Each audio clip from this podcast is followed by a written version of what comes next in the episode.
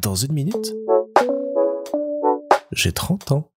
Salut Je réfléchis depuis quelques jours à des anecdotes et autres histoires que je pourrais vous raconter pour clore cette année de cinquième. Et en fait, il n'y a pas grand-chose qui me revient à l'esprit. Je sais pas si c'est parce que c'était trop loin ou parce que l'année en elle-même n'a pas été euh, hyper pertinente dans ma vie. Mais euh, à part euh, les quelques détails dont j'ai déjà pu vous parler, un prof de dessin euh, un peu trop fan de ma famille, une prof de latin et de français absolument adorable qui m'a ouvert des portes fantastiques,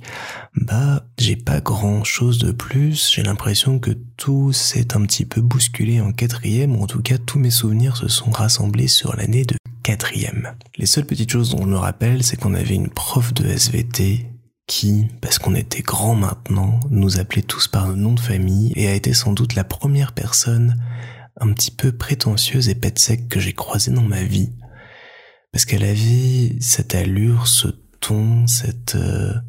distance comme ça qu'elle mettait avec nous en nous vous voyant et en nous appelant par nos noms de famille qui était très étrange à une époque où clairement bah, on se tutoyait tous et on était encore des enfants euh, dans la classe et les seuls qui avaient le droit à un passe-droit et qui étaient appelés par leur prénom, bah, c'était euh, Louis et moi parce qu'on était les jumeaux de la classe et que donc on ne pouvait pas être appelé seulement par un nom de famille. J'ai toujours trouvé ça un peu bizarre du coup parce que ça cassait sa règle d'un coup et qu'il y avait plus de logique derrière.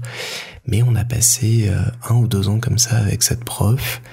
assez euh, assez étrange d'autant que c'était pas la seule des manies un peu bizarres qu'elle avait. Les profs aimaient bien cette époque-là donner des devoirs maison,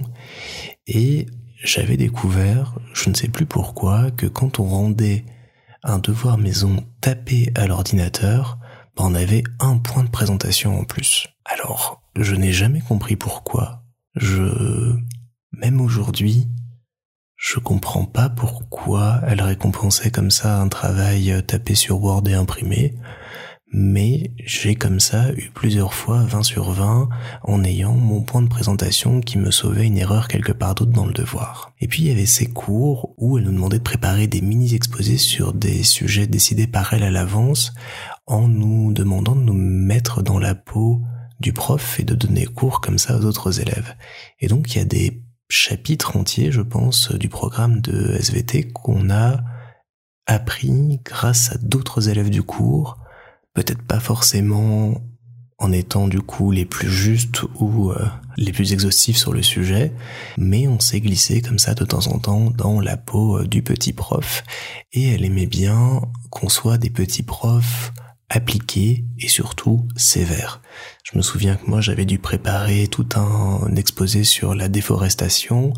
et j'avais demandé à ce qu'il commence à prendre note de ce que j'allais dire en haut d'une page parce qu'après j'avais prévu un grand schéma imprimé qui allait coller juste en dessous et qui tenait dans la page. Et avec le recul, je me dis que j'avais imprimé donc pour 30 gamins des euh, schémas sur feuille, ce qui était hyper pertinent avec le fait de parler de la déforestation, mais mon passons, et une copine de classe avait pas commencé à prendre note en haut d'une page, je l'avais vu, je m'en fichais, J'avançais dans mon truc et la prof m'avait rattrapé, m'avait demandé de revenir voir et de bien spécifier à ma copine de classe qu'il fallait qu'elle commence en haut de sa page et que c'était pas normal de ne pas écouter les consignes. Donc ces cours de SVT, même s'ils étaient intéressants, ils étaient un petit peu pénibles à suivre dans mon souvenir,